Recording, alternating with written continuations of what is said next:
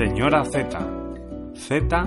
Porque ya he recorrido todas las letras del abecedario. Reflexiones para compartir a la hora del té. Basadas en experiencias vividas provocadas por acontecimientos actuales. Estás invitado.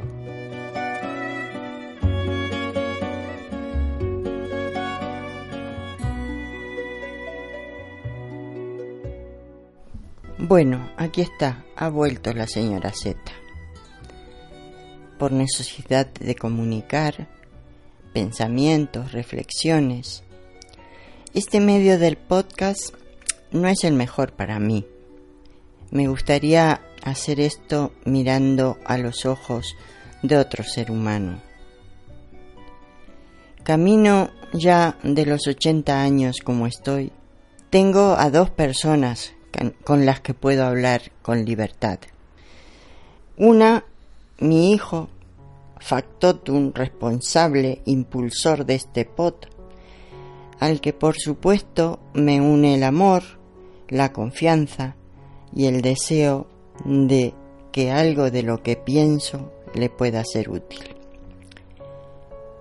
Otra, una amiga, tan gastada y deteriorada por la vida como yo, pero con la que me permito hablar de vez en cuando en serio, con libertad, y otras veces jugando a reírnos de nuestros propios avatares. Todos los días puedo saludar a varias personas según las reglas de urbanidad y cortesía, pero como no quiero sumarme al ruido de las palabras huecas, vacías de interés real, de sentimientos, palabras apenas descriptivas de dolencias, problemas familiares o laborales, tratados como desahogo, no como búsqueda inteligente mm, y reflexiva para la solución de los problemas. Entonces evito en general sumarme a ese ruido y a esas conversaciones. Así que aquí estoy, he vuelto en un nuevo intento. No sé cuánto durará. Esta decisión es una prueba. Abrir una espita para que la presión de tantas ideas que me bullen en la cabeza tengan una vía de escape y con la esperanza de que sirvan a alguien más.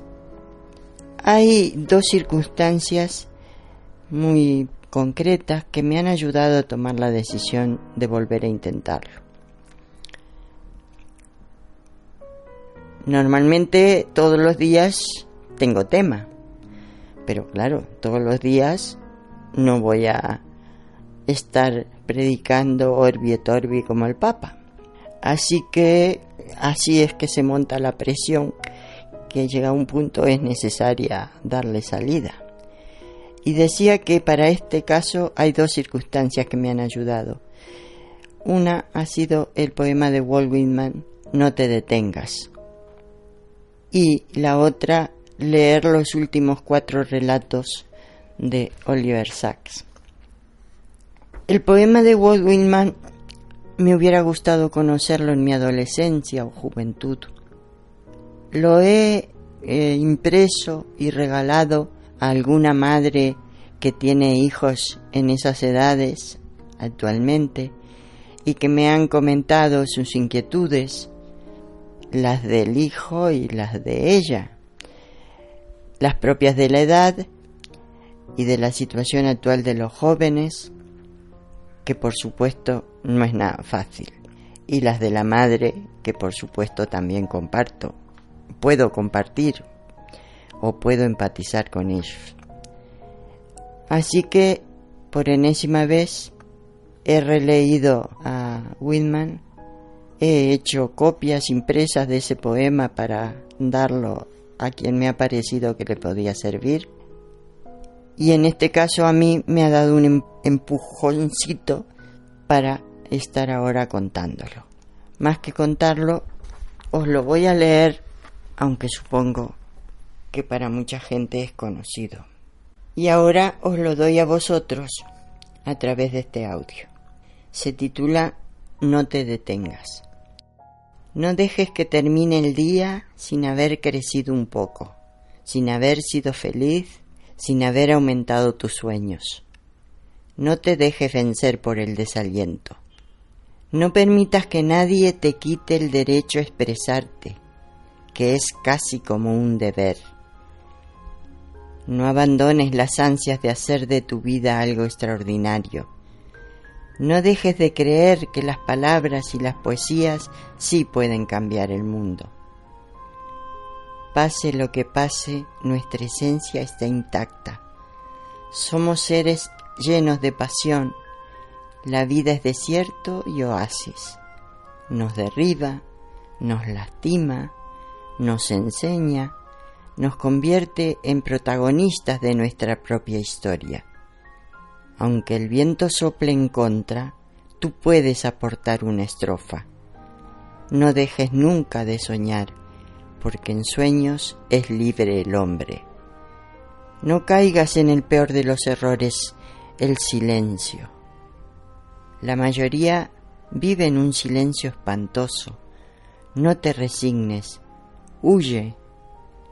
Emito mis alaridos por los techos de este mundo, dice el poeta. Valora la belleza de las cosas simples. Se puede hacer bella poesía sobre pequeñas cosas, pero no podemos remar en contra de nosotros mismos. Eso transforma la vida en un infierno. Disfruta del pánico que te provoca tener la vida por delante. Vívela intensamente, sin mediocridad. Pienso que en ti está el futuro y encara la tarea con orgullo y sin miedo. Aprende de quienes puedan enseñarte. Las experiencias de quienes nos precedieron, de nuestros poetas muertos, te ayudan a caminar por la vida. La sociedad de hoy somos nosotros, los poetas vivos. No permitas que la vida te pase a ti sin que la vivas. Walt Whitman, 1819-1892. Coincido y practico muchos de sus consejos. Ahora mismo ha servido para que esté hablando y recomendándolo. La segunda circunstancia que me ha motivado es que cayó por casualidad en mis manos los cuatro últimos relatos de Oliver Sacks. Cuatro joyas reunidas en un pequeño libro que lleva por título Gratitud, publicado dos semanas antes de su muerte, en agosto de 2015. Estaba en los 80 años. Vaya coincidencia. Ya lo conocía por haber leído alguna de sus obras y siempre me ha enseñado. Se puede decir que he perdido un gran maestro de vida entre tantos que me han enseñado y acompañado. Existe una autobiografía que se titula En movimiento, que se ha publicado creo que al final de sus días, pero en este momento no siento la necesidad de leerla, aunque quizá me pueda la curiosidad y además seguramente tendrá más cosas que aportarme, especialmente por la coincidencia cronológica. Los últimos años 80, ya veré si lo leo o no. Como decía, este libro me refiero a gratitud. Es una joya. No develaré nada salvo esta cita. Aunque ahora veo la muerte cara a cara, la vida todavía me acompaña. Sachs tenía un diagnóstico mortal cuando escribió estas cosas. No es mi caso. Por ahora lo, lo, confirmo, no es mi caso. Pero sí confirmo que la vida me acompaña. Aún si no la siento, la busco y la encuentro. Todos los días. Cuando salgo a veces sin ganas, a la calle, y veo los árboles, y oigo cantar a los pájaros, y los setos que después de estas lluvias están pujantes de vida, los acaricio. Cuando me cruzo en, en el supermercado con un niño bebé en una sillita, su mamá tareada comprando y él jugando con su lengua. Ha descubierto que tiene lengua. La saca y la, la guarda y la vuelve a sacar. Y, la, y se le nota que está descubriendo, está disfrutando. Me quedo a mirarlo y claro, nota que está atrayendo mi atención y me mira y se sonríe. Claro, yo participo en el juego y también le saco la lengua y esto.